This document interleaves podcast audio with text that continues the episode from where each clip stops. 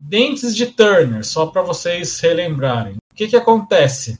Infecção ou trauma do dente descido. Então, o dente descido tem um processo carioso, um processo traumático, acontece uma infecção do canal do descido, e, e esse, essa infecção vai afetar o que? A formação do dente permanente, vai afetar a questão da formação ameloblástica desses dentes permanentes. Normalmente está mais relacionado com quais dentes? Incisivos permanentes superiores e premolares superiores e inferiores.